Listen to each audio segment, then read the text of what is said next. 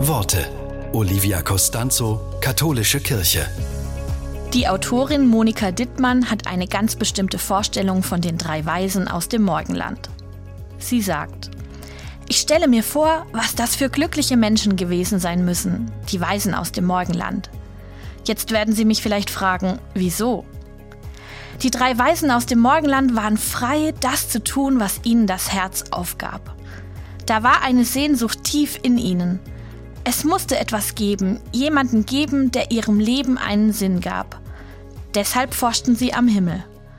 Und diese Sehnsucht schien sich nun zu erfüllen, nachdem sie den Stern gesehen hatten.